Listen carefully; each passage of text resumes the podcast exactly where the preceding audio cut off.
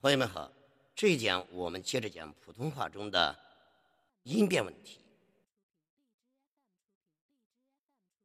重点呢把这个儿化、语气词啊以及重叠形容词的变化给大家做一扼要的介绍，以及啊它在朗读、朗诵，包括语言。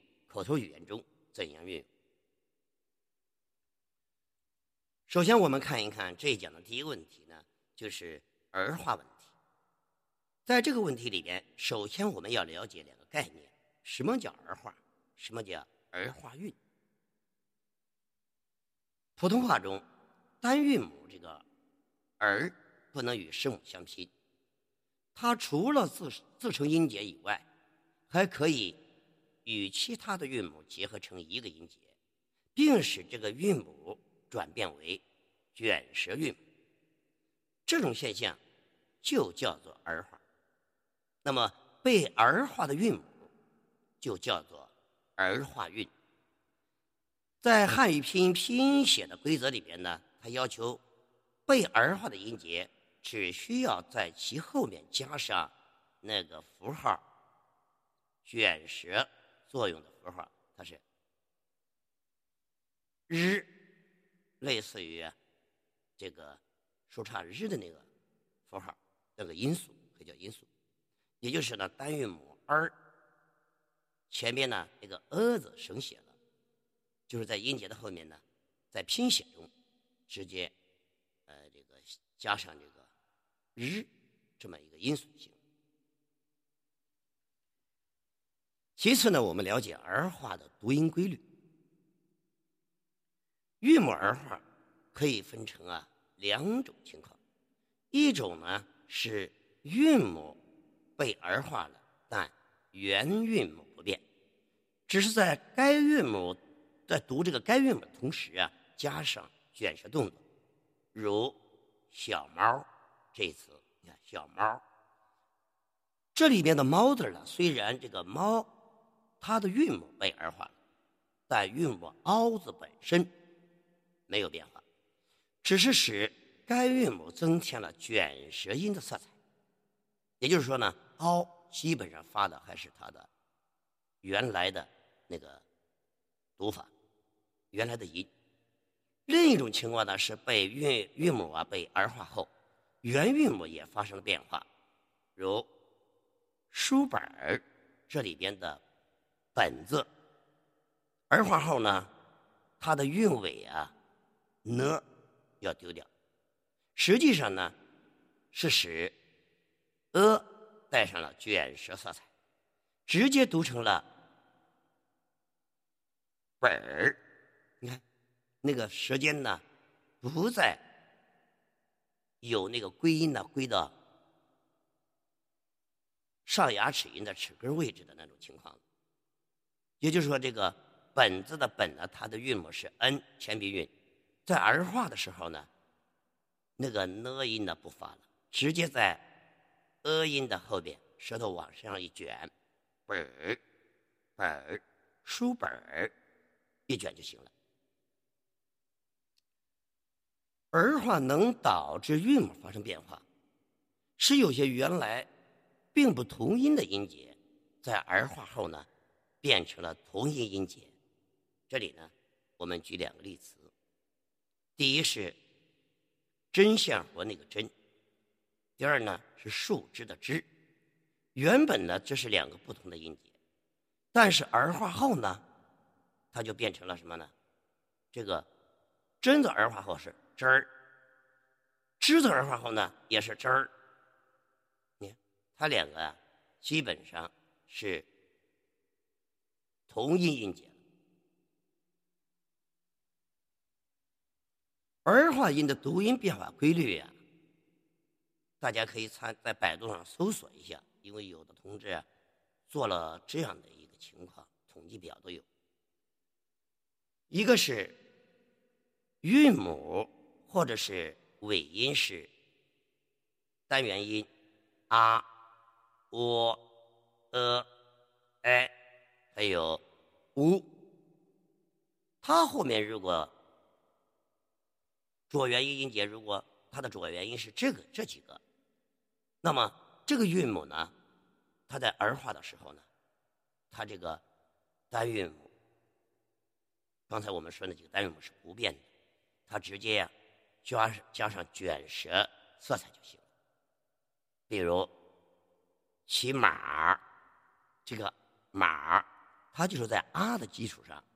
加上卷舌色彩，再比如泡沫窝窝啊啊，你看小猫猫出格半截儿水珠排球，这就是这韵母啊和韵尾音呢是啊、喔、呃、哎。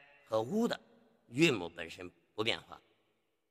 啊在儿化的过程中呢，就在这个主要元音的基础上加上卷舌色彩，就是舌头往硬腭的方向一卷就行了。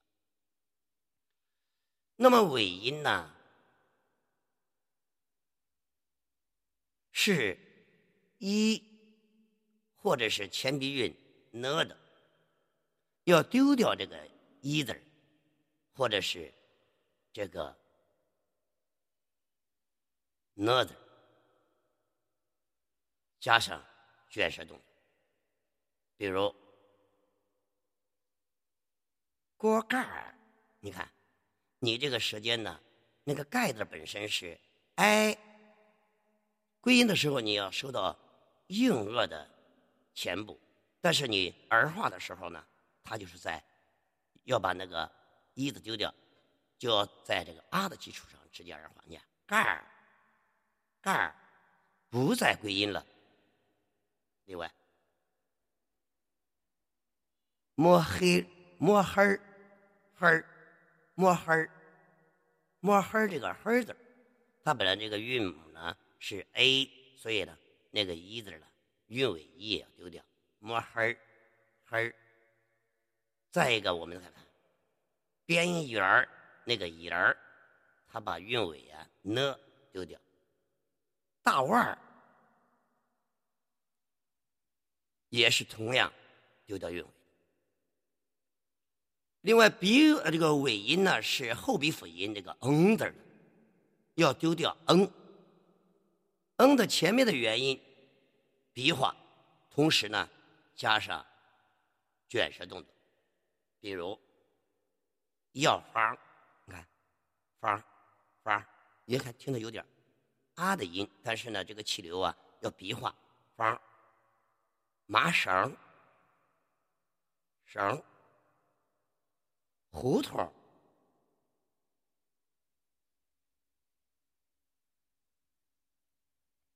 这个呢，大家去体会一下。韵母是这个舌尖元音，呃，就是舌尖前元音。呃，我们在前面讲过，呃，或者是吁的，那么这个情况啊，它在儿化的时候呢，这个呃和吁啊是不变的，直接加什么呢？加上卷舌元音儿，比如没词儿。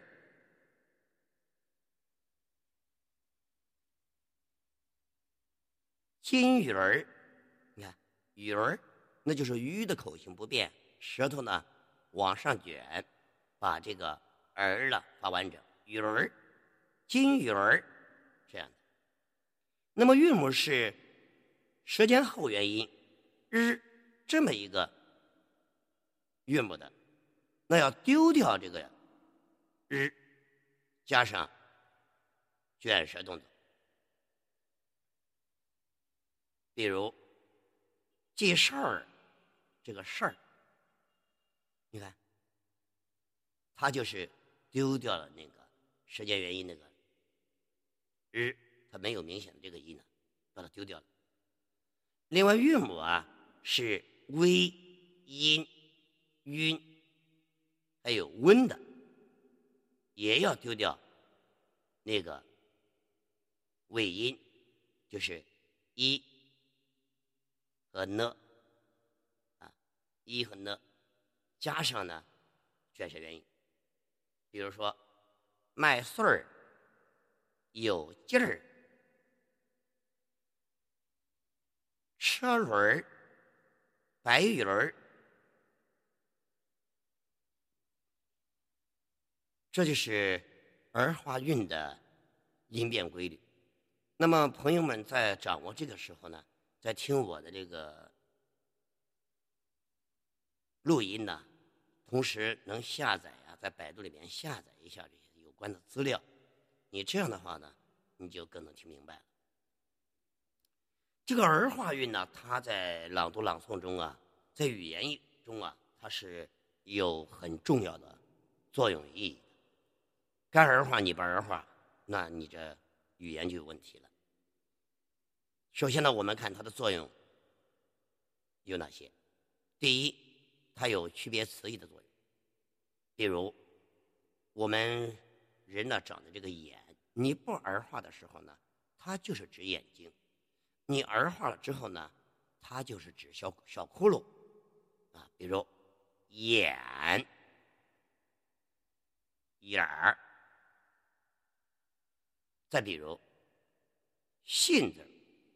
书信的信，你不儿化的时候，它就是信件，信，你不会理解为别的。但是呢，一加上儿化的话，信儿，它就是指消息了。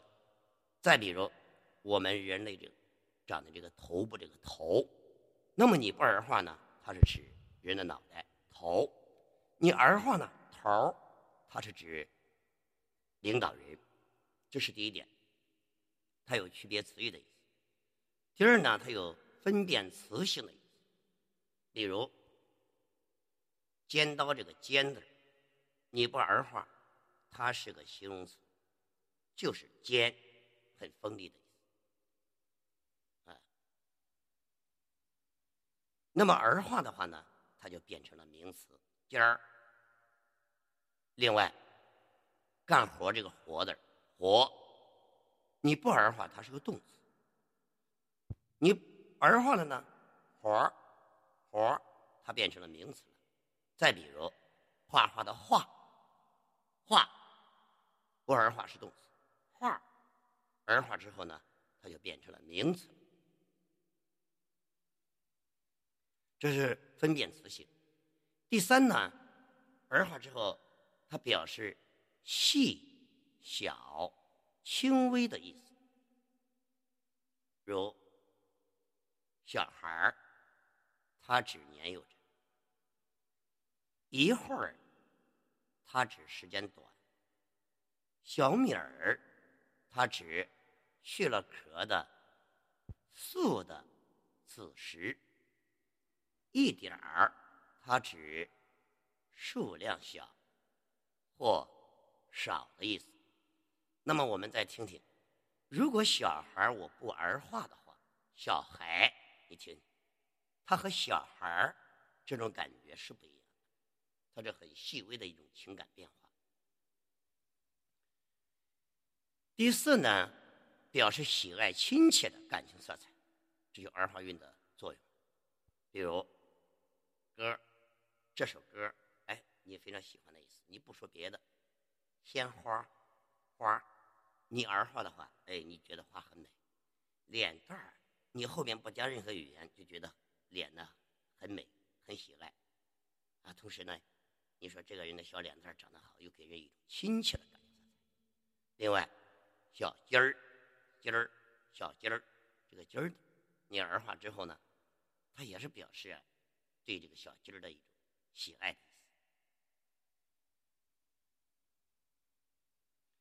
另外，这个儿化韵呢还有区别呀，同音词的作用。你比如说，大家听好这一次，拉练。拉练这一词，你一听就知道指行军、夜营训练。但是呢，这个“练”字后面同音词啊，如果加上儿化呢，拉链儿很明显。尽管这两个词语的读音呢，就是两个音节的读音基本上都是一样的，但是你读成拉链儿，很明显，它就是指我们衣服上用的拉链儿，你不会理解为啊是拉链，就是野营和行军的意思。这就是关于儿化韵呢，它的基本的东西。那么从儿化韵的读音规律啊，以及它的作用里面，我们可以明显的看到，它在我们平时的语言中，在朗诵或者朗读或者是其他任何一种语言艺术中，它的作用和意义有多大？该儿化的你不儿化，显然是不行。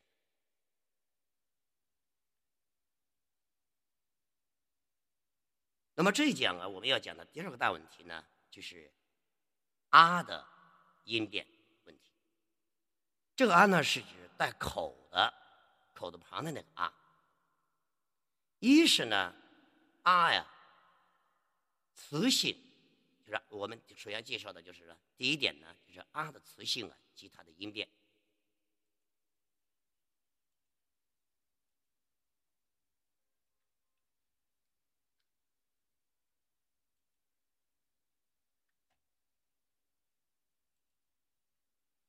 第一，我们要理解一下“啊”的词性。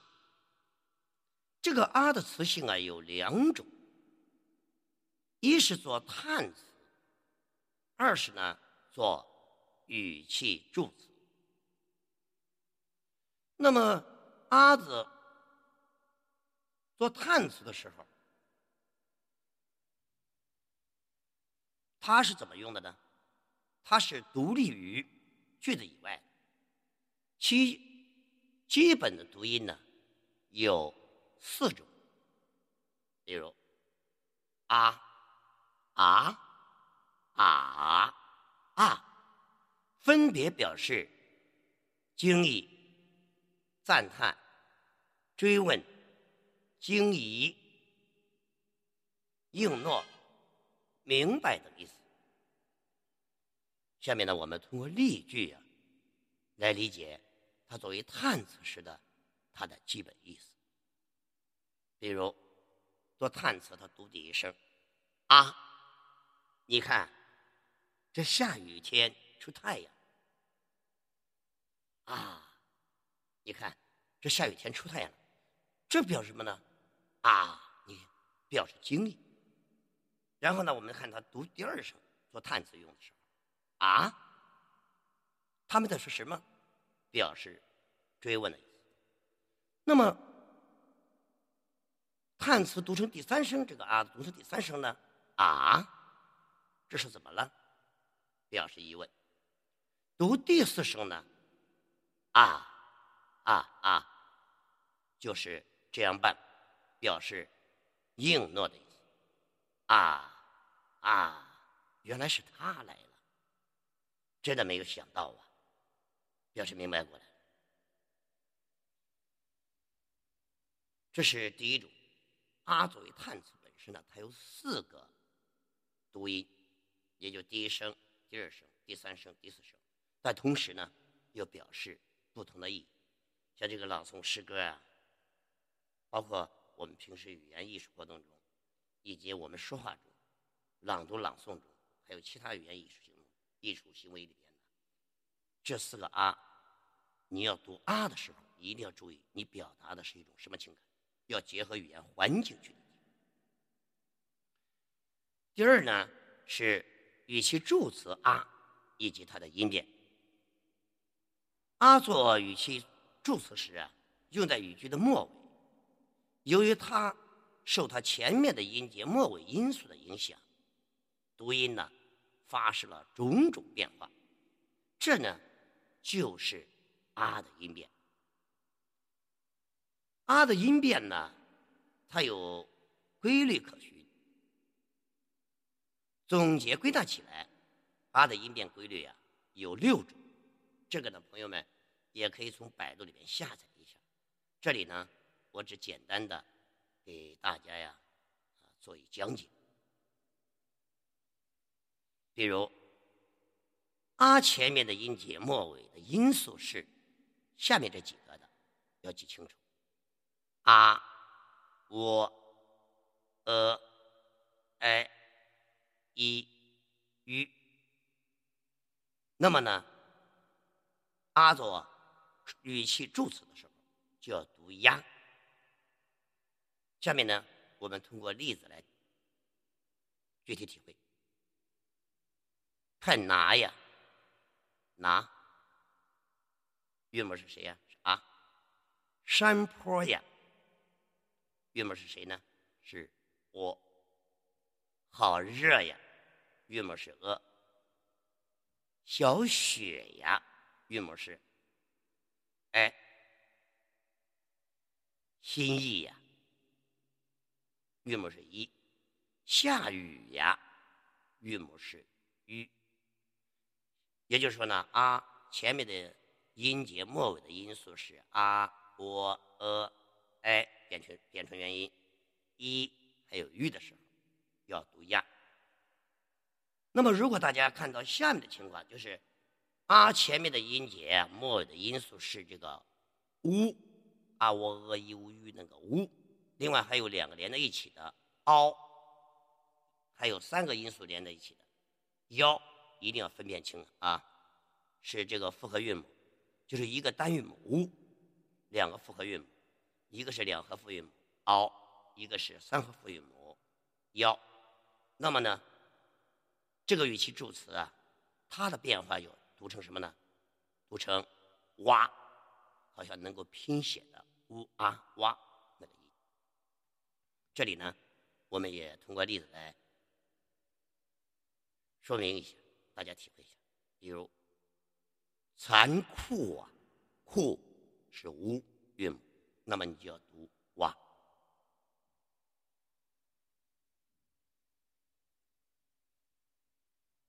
别走啊，“走”字儿，你看它韵母是 o，啊的前面那个音素呢，也就是啊前面音节那个末尾音素呢。它依然是无，对吧？荒谬啊，没有谬，它是 u 这个一个复韵，但是呢，它的后面最后那个音素依然是。真好啊，看它的韵母是 o。说笑啊，腰，这是第二种情况。那么第三种情况呢，是在前鼻韵的后面，也就是啊前面的音节末尾的音素啊是前鼻韵呢，这个时候呢，它可以拼呢这个音要读成那的那。前鼻韵母呢，所有的前鼻韵母后边如果带上语气助词助词啊这个啊的时候呢，一律把它读成那。比如困难呢。心眼呢，转弯呢，喜欢呢，感恩呢，车轮呢，小心呢，真君呢，这是阿字它的前面的最后，它前面那个汉字也叫音节，它的最后的那个就是末尾那个音素啊，是前鼻韵呢的，要读成阿。那么，要是“啊”字前面的音节末尾的音素啊是后鼻辅音，嗯，这么一个因素的时候，那么语气助助词“啊”应该怎么读呢？它是在前鼻辅音后面直接颤抖声带，把“啊”音带出来，气流从鼻腔里边带出来。这个呢？它没有对应的汉字，它只有写这个语气助词“啊”字本身的这个字。那么大家需要认真体会体会。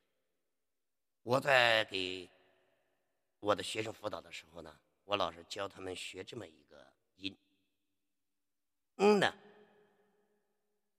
嗯呢”，这些方言地方的这个就叫语气词吧。那么。这个音呢，你要发好了之后呢，你发这个后鼻辅音后面如果跟的有语气助词啊的时候呢，你就更容易掌握了。你比如说，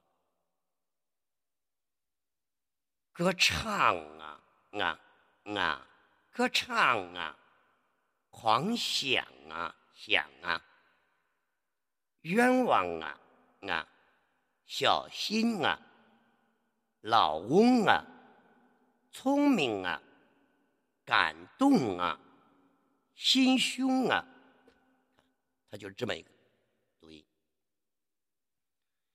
那么朋友们听了之后，如果还发不好的时候呢，到我们语音交流的时候，我再根据你的具体情况。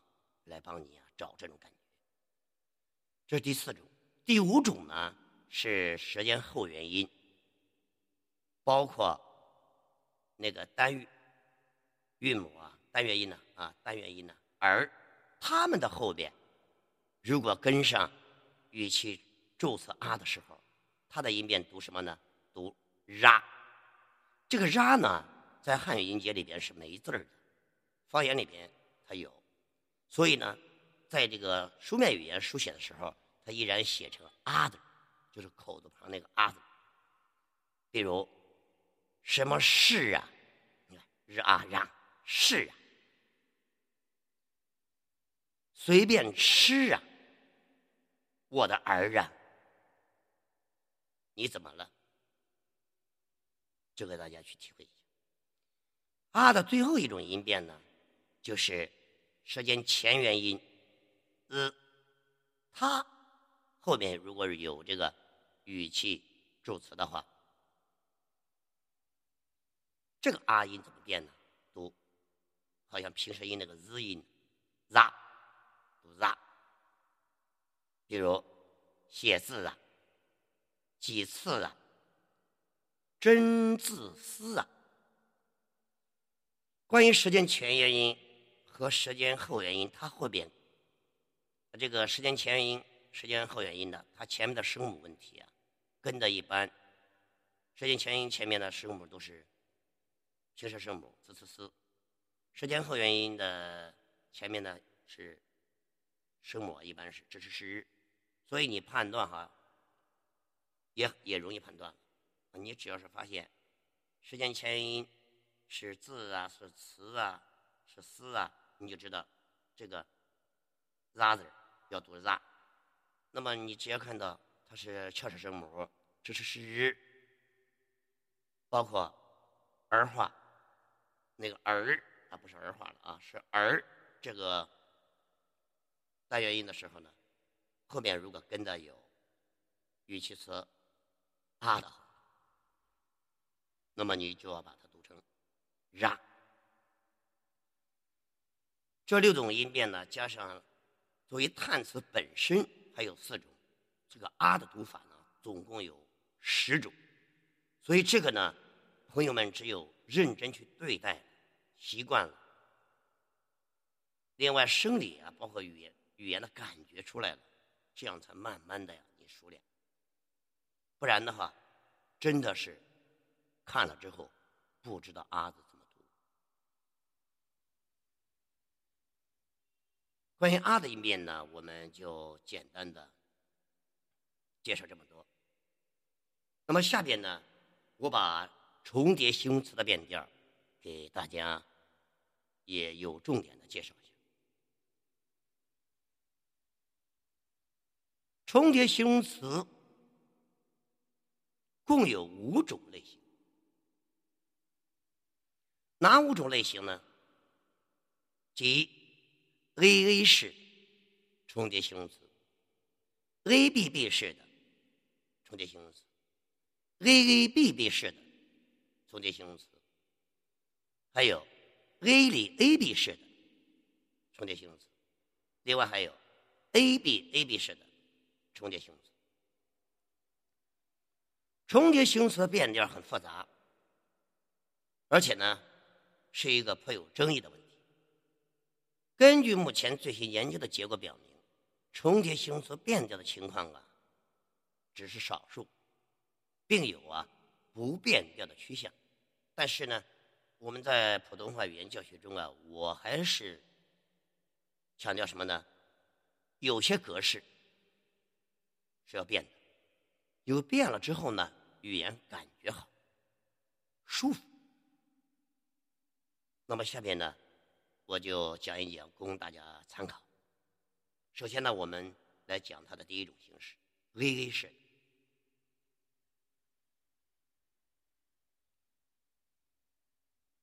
V A 式，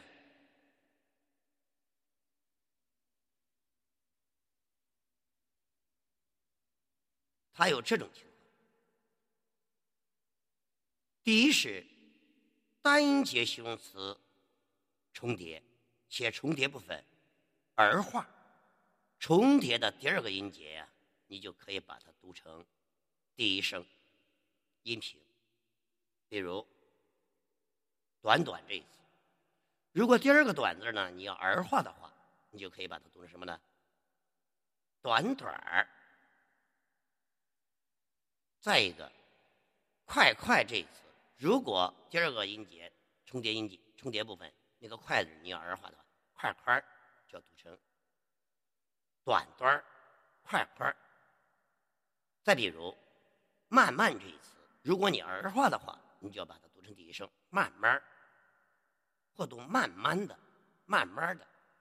另外，“好好”这一词，如果你儿化的“好好”，这是 A 式的第一种情况，就是单节形容词重叠啊，且重叠部分儿化，那么你重叠的第二个音节。就可以读成第一声。那么 A 式的第二种情况是单音节形容词重叠，重叠音节不儿化，重叠的第二个音节你就要保持啊它的原调不变。比如暗暗，你看你不儿化，大大、平平、整整，你后边不带儿化。但是像这样的词。一般还尽量不要去儿化，啊，如果儿化了之后呢，你把它的第二个音节又读成第一声，它有时候它像这类形容词呢，它也还有可能啊，它的音，那是形形容的程度啊，仿佛有点变化。第二种情况 是 A B B 式，A B B 式。A B B 式的呢，它有下面这三种情况。第一是少数单音节词，啊，单音节形容词的重叠音后，少数单音节形容词的叠音后缀变为第一声。A B B 式的，大家一定要注意哈，后两个。呃，那个字儿呢是一样，比如说“黏糊糊”，你可以读为什么呢？“黏糊糊”，“慢腾腾”，你可以读“慢腾腾”，“咕噜噜”，你可以读成“咕噜噜”，“咕噜噜”，“乱蓬蓬”。你可以读成“乱砰砰”，这是第一种情况。第二种情况呢，是部分单音节形容词的叠音后缀啊不发生变调，这种形容词的重叠形式啊，就是书面语色彩比较浓的，也就是在书面语书写的书面语比较浓的这样的 VBB 式的形容词。也就是说，它的书面语形式比较浓的色彩，也是相对来讲是规范的，就口语化不老强的这样的词语呢，尽量的不要去去变它。比如明闪闪、热滚滚、恶狠狠、甜蜜蜜、昏沉沉、赤裸裸，为什么不变呢？那么我把它变一变，你们听听，它还有没有它原来的意思？亮闪闪、热滚滚、恶狠狠、赤裸裸，你听，它好像它的意思也发生变化。所以像这种书面语比较感情、书面色彩啊比较浓的，不要变。第三呢是部分单音节。形容词的重叠后缀可以变调，也可以不变调。变调时呢，叠音后缀啊，你要把它读成第一声就对了。变调后呢，它的口语色彩较浓。不变时，你就读它的原调，啊，读它原调。比如沉甸甸，或读成沉甸甸。软绵绵，你或者把它读成软绵绵，都可以。汗淋淋，你也可以把它读成汗淋淋。黑黝黝，也可以把它读成黑黝黝。这是重叠形容词的第二种，A B B 式的。下面呢，我们看一看第三种形式 A A B B 式的。A A B B 式的也分下面这两种情况来决定。第一是口语色彩呀比较浓的，第二个 A A A B B 这种第二个 A 变轻声，B B 呢变为音频，变为第一声。那么我们看看下面这几个词语，比如说马马虎虎，是吧？马马虎虎。本来呢，马、虎都是第三声，我们可以把它，就口语色彩比较浓的时候，我们把它读成什么呢？马马虎虎，呼呼都是第一声。再比如，大大咧咧，你第二个大字要读轻声啊，大大咧咧，大大咧咧。再比如，老老实实，你可以把它读成老老实实。再比如。漂漂亮亮，可以把它读成漂漂亮亮，啊，就是这么一个情况。你看，调音节里边，咱马马虎虎第二个马字大大咧咧第二个大字，老老实实第二个老字，漂漂亮亮第二个漂，你要读成轻声，啊，那么后边呢，b b，就是你想，虎虎，这是 b b，烈烈。Ab 实时 ab 亮亮 ab 像这样的话，你就把它读成第一声。下面呢，我把这几个词语再读一遍：马马虎虎、大大咧咧、老老实实、漂漂亮亮。第二种情况呢，是书面色彩比较浓的，就不能变调，只能读原调。下面呢，我们也举几个词语，你听听就行了。比如说，实实在在，你不能读成实实在在。公公正正，你不能读成公公正正；迟迟疑疑，你不能读成迟迟疑疑；迟迟疑疑，恩恩爱爱，你不能读成恩恩爱爱。就这么一个意思。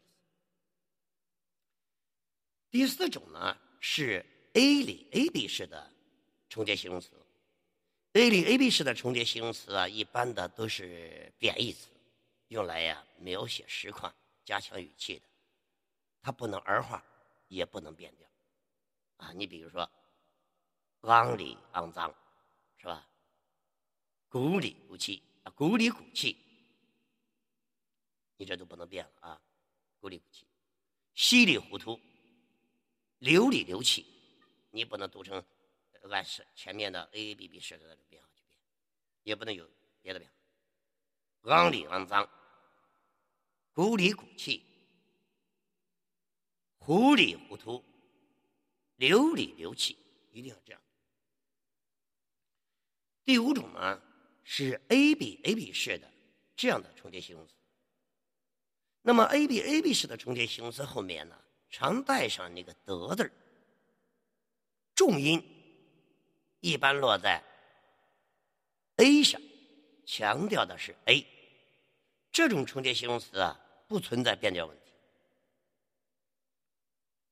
比如，冰凉冰凉，黑亮黑亮，笔直笔直，闷热闷热，闷热闷热，像这样是不变的。总之啊，这个形容词重叠后啊。那些已在口语中形成习惯的，并且具有表示愿望、起始或要求等感情色彩的变调，应该按变调来。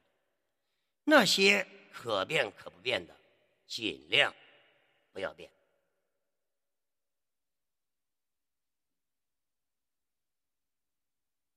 根据前面我们所讲的这这一部分音变呢，大家在语言实践中要认真的去研究啊，去实践。另外呢，最好也要下载一些有关于理论的资料，去体会、去把握。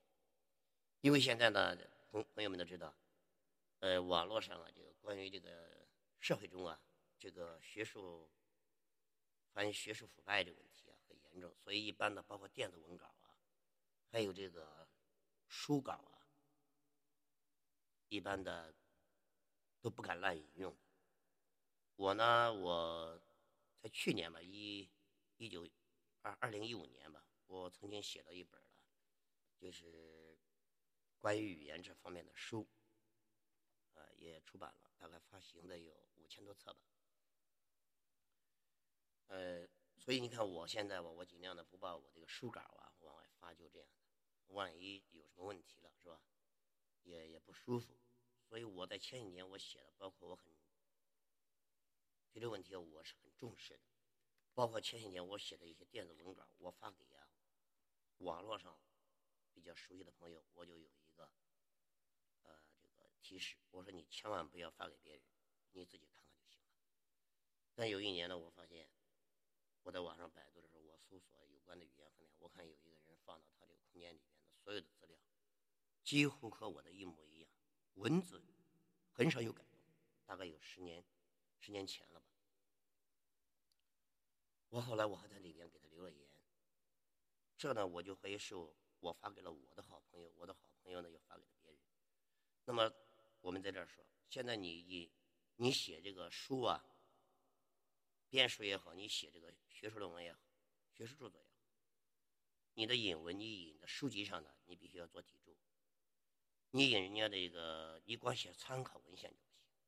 所以，我一般呢，我最近这些年，我自己写的一些东西啊，我没有十分的把握，完全是我自己的，我一般我不往外发的。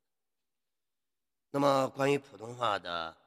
音变呢，以及在语言中的运用，或者在朗读朗诵里的运用问题啊，呃，就讲完了。要讲到这儿呢，讲到这一讲啊，普通话的音变的基本问题就讲完了。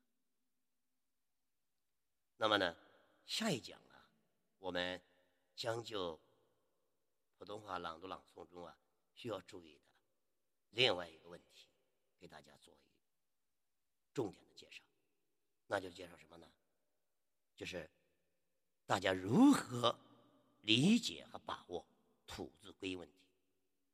土字归音问题需要注意哪些主要的环节？好了，朋友们，再见。